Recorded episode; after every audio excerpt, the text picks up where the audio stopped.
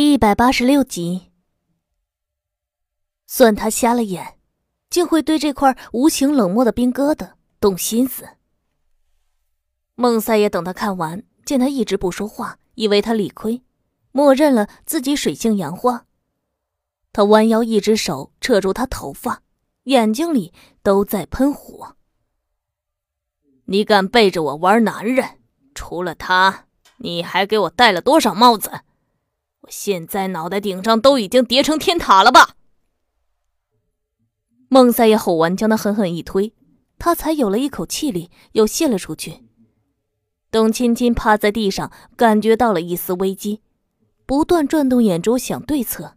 他绝对不能毁在这条信息上。孟三爷相信眼见为实，而他并没有抓到现行，他还有机会反咬，不然今晚很可能就是他的死期。三爷认为，如果我和穆金林真的有什么，他会来告诉您吗？会多管闲事，让您管好我吗？他难道不应该擦擦嘴巴，赶紧抽身，还往枪口上撞？因为这条挑拨离间的信息，三爷聪明了一辈子，却糊涂了一时，反过来怀疑我。我和三爷这几年感情，都抵不过一个站在您对立位置的仇人值得信任吗？孟三爷眯眼看他，他掌心贴地，撑住自己身体，想要起来，可被踩的手有些吃力，完全不能使劲儿，稍微动一下都能疼得他汗如雨下。董芊芊用了很久才坐起来，她面朝孟三爷，被打了一巴掌的左脸高高肿起，看上去十分狼狈。没人不把奸情藏着，却主动挑破，这不是疯了吗？寻常百姓还有情可原，全当他示威了。可您是什么身份的人？敢给您戴绿帽子，还亲口告诉您，穆金林有势力又怎么样？您会咽下这口恶气放过他吗？真打起来，谁又有十足的把握一定会赢？他那么能耐的人，会马前失蹄成口舌之快，不计后果给您难堪吗？孟三爷叼着烟卷儿，他吸了口。没搭腔。董芊芊摸了摸自己滚烫的脸颊，她嘶了一声：“下手可真够狠。”穆金林多精明，史清明是您悉心培养的接班人，还不是连他十分之一都赶不上？您捧着我送上门，他都不肯吃，他心里还犯顾忌呢。我是女人，除了三爷授意我做事，我什么时候不要脸勾搭过谁？他都撅了我一次，我还扑过去把脸给他打吗？孟三爷舌尖抵住烟头，在嘴巴里咕噜了一下。董芊芊很会察言观色，她瞧了片刻，挺起胸脯，一副视死如归。三爷如果百分百质疑我背叛了您，那您不如一刀杀了我，我以死明志，绝不躲闪。又何必打我一巴掌，踩我一脚，这样羞辱我颜面，您能泄气吗？董芊芊仗着胆子说这番话。他毫无把握，三爷会不会真的这么做？他背在身后的手握成了拳，心几乎要跳出来。孟三爷盯着他眼睛，他倒是很坦然，并没有惊慌无措。穆金林不会无缘无故对自己说这样的话，但董青青辩解的也没错。如果他们真的有奸情，穆金林是疯了才会来知会自己，除非是董青青主动勾引。对方没实查，可他没证据，一切都是猜疑。他如果真去问穆金林，脸面太难堪。自己的女人会去勾搭别人，别人还不要，自己当个宝贝似的，这不是臊皮吗？兴隆会现在乱成了一团粥，他也实在没心思去追究这些屁事儿。董卿卿旺夫，再留他一阵儿。等危机渡过去，他一定好好管教管教这娘们儿。孟三爷想到这里，脸色不那么难看了。他伸手在他红肿的脸颊摸了摸，指尖动作十分温柔。董芊芊从三爷的柔软里意识到他糊弄过去了，心底彻底松了口气。孟三爷感慨说：“谁让你长那么美，美人不安分。”滨城垂涎你的男人比家禽还多，我怎么能放了心呢？董卿卿眼眶迅速泛红，她有气无力的埋怨：“长得美是我的错吗？如果不是三爷喜欢我这张脸，为了保全我的清白，我真愿意刮花了他，让他变得丑陋不堪，省得三爷以后再怀疑我。”孟三爷手指从他脸颊上收回，轻轻捻了捻指尖。潘金莲的美不是她的脸，是她的骨子。放荡的女人不够美艳，也照样让男人心痒，因为她的气韵是良家妇女所没有的。董卿卿泪眼汪汪的注视着三爷。那我做了良家妇女，三爷还疼我吗？良家妇女有什么好疼的？男人都疼狐狸精。他说完，哈哈大笑。董卿卿朝他伸出手，非常委屈的嘟着嘴。孟三爷将他抱起来，踢开了浴室的门。井盖儿，打的疼吗？三爷手疼吗？您手都疼，我脸能受得了吗？孟三爷在他脸上吻了吻。我给你洗洗。董卿卿别开头不理他，眼泪顺着眼角滚下来。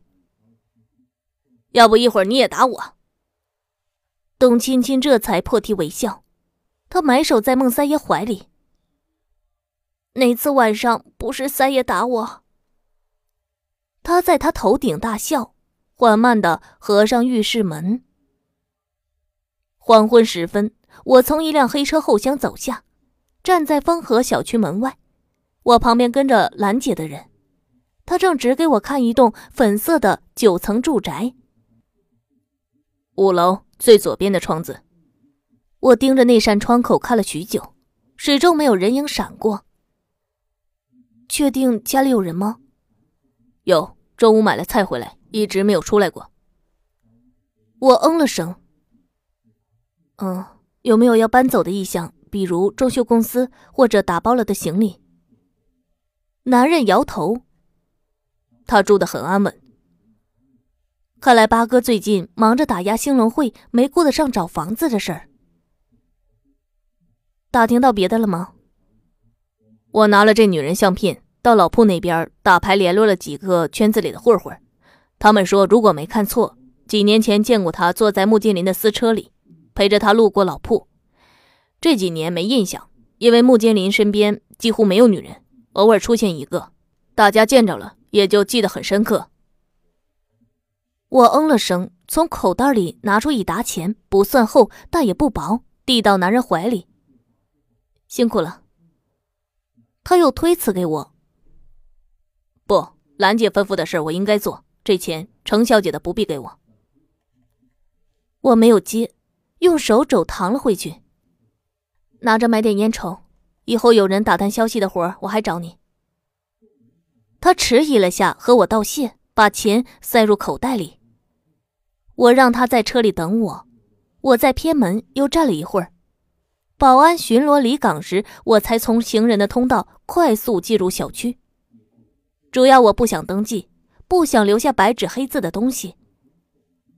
我进入那栋粉色的居民楼，找到了五零一单元。防盗门上贴着两个硕大的红色福字，里面悄无声息，两侧摆放着一些泡沫包裹的杂物，还有一辆废弃的婴儿车，像个过日子的家。看来这里不是花里胡哨的女人，比较老实本分。穆金林也瞧不上那种不安分的女人。我抬手敲响了门铃，第一遍没动静。第二遍刚响，屋里传出拖鞋摩擦在地板上的踢踏声，仿佛从最里头跑出来。一声女人非常温柔的询问声响起，打听是谁。我抿唇没吭声。几秒钟后，防盗门被打开，溢出一阵浓浓的菜香。眼前出现了一双白色拖鞋，我立刻抬起头，看到那个叫温生的女人。我不确定她一定是，但八九不离十。这里除了她，不会出现第二个成年的女人。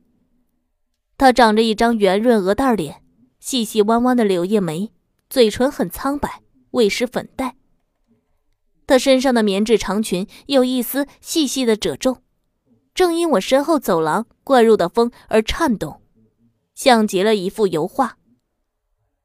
她安静站在我面前，手上还拿着一款刚洗过的男士方帕，湿哒哒的糖水。那帕子我认识，是穆金林随身携带的物品。他应该没有见过我，所以他不认识我。他静静看了我一会儿，问我找谁。我说找温生。他迟疑了一下。我是温生，我们认识吗？我直接开门见山说我是穆金林的妻子。他表情一僵，有些难以置信我会亲自找过来，眉眼满是陌生与惊愕。是金林让你过来的吗？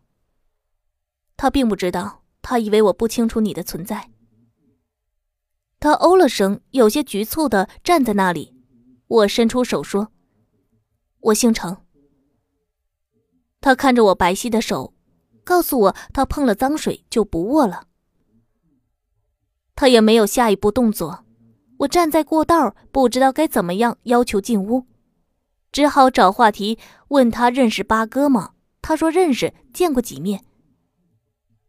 他那天跟静林说话被我听见了，所以我冒昧的找来这里，希望不会打扰你。啊，不会不会。他听到我最后一句，示意这才反应过来，手在围裙上蹭了蹭，侧身让我进去。我迈进客厅，他关上门，指了指沙发让我坐，然后跑进厨房，关了煤气灶。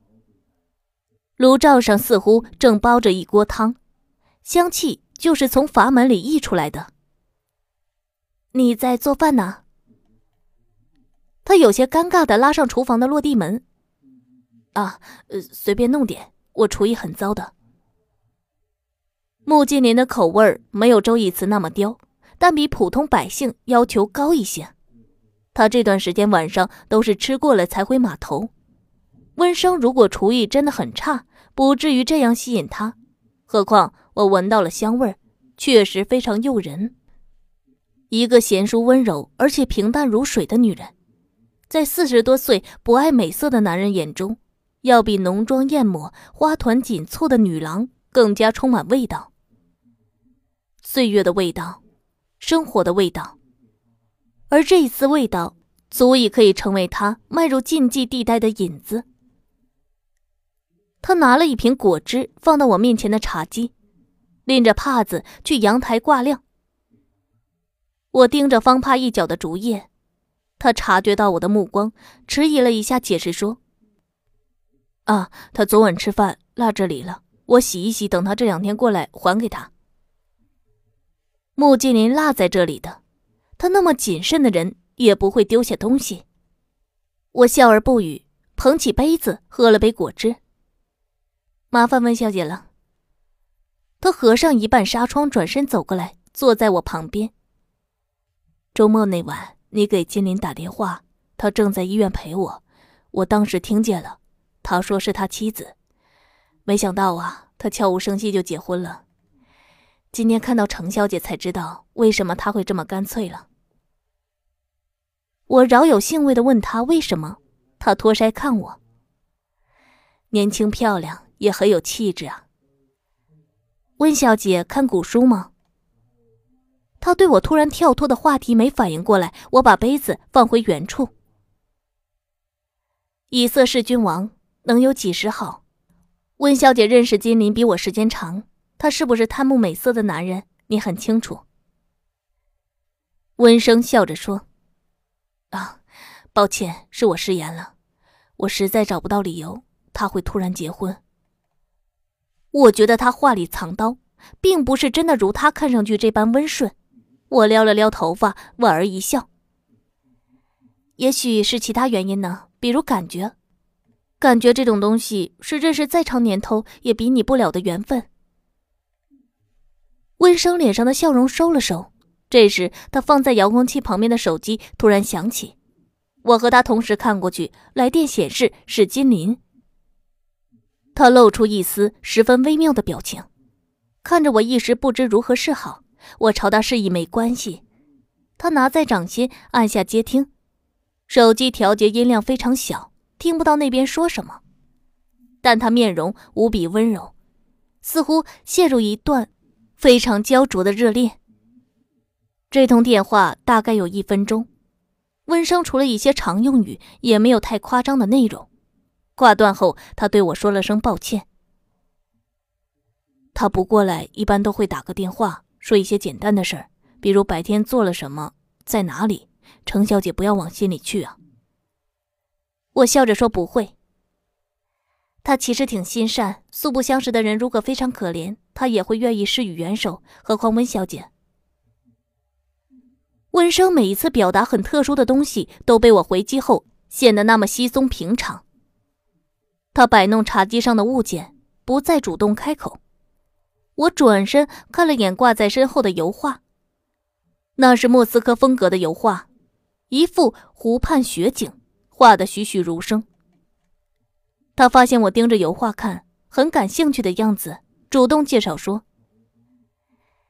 这是我从油画市场买来的。”价格很便宜，我一直觉得自己捡了个宝。我很喜欢雪，我之前呢住在宛城，那边几乎不下雪。为了这点小私心，我才又回到滨城住。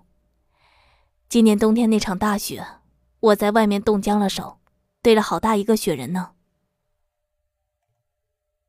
我脑海闪过穆继林电话簿中雪花的形状，原来是这个缘故。啊。对了，我还拍了照片。他说完，笑着问我：“程小姐要看看吗？”我说：“随你。”他似乎很久没有人陪伴说话，尤其是年纪相仿的女人，还存在这样微妙的关系。他很想向我展示一些东西，一些能够使他忽视掉这样尴尬身份而充满优越感的东西，所以兴奋的有点过。即便我不想看，也不好意思扫他的兴致。他从茶几第二层拿出一个相机，相机底下压着一摞刚洗出来的照片，隔着很远还能闻到浓烈的油墨味儿。他拿到我面前，坐在我旁边位置，一张一张给我看。这张啊，就在楼下的空地，我这只雪人还占了别人一个车位呢。还有这张。在莆田广场，那边很冷清，因为迎着西北风的风口，只有我一个人在堆。这是我堆的最大的一个。他非常耐心，把每张照片的来历都讲述给我听。我发现他的确很喜欢雪，他看着雪时眼底的笑是非常自然的。他和一个四五岁的小姑娘堆砌雪人，也拍下了照片。我称赞说。这小姑娘很漂亮啊。她看到我手指着的面孔，露出一丝慈祥的甜笑。这是我的女儿，她在兴趣班。如果程小姐多待一会儿，晚点就可以看到她了。女儿，我心里颤了颤。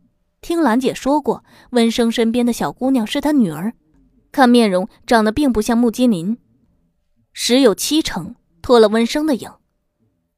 按照他的性子，对文魄视如己出。如果这是他骨肉，他应该不会忍心让他流露在外。我心不在焉，将指尖从照片上收回。他又给我看了剩余的几张，然后小心翼翼把照片放回原处。我注视他做完这一切，说道：“温小姐，我可以问一件私事吗？”他早都已经猜到。没等我问出口，便主动堵在我面前。都已经过去了，他有家室，我有女儿，早就隔着千山万水。何况他是那样固执的人呢？温小姐，我打断他含糊其辞的解释。其实我今天过来也是有这样的一个疑问。他手上动作停住，垂眸盯着茶几不说话。既然明知道没有可能，温小姐和金林私下来往还有意义吗？本节目由蜻蜓 FM 独家出品。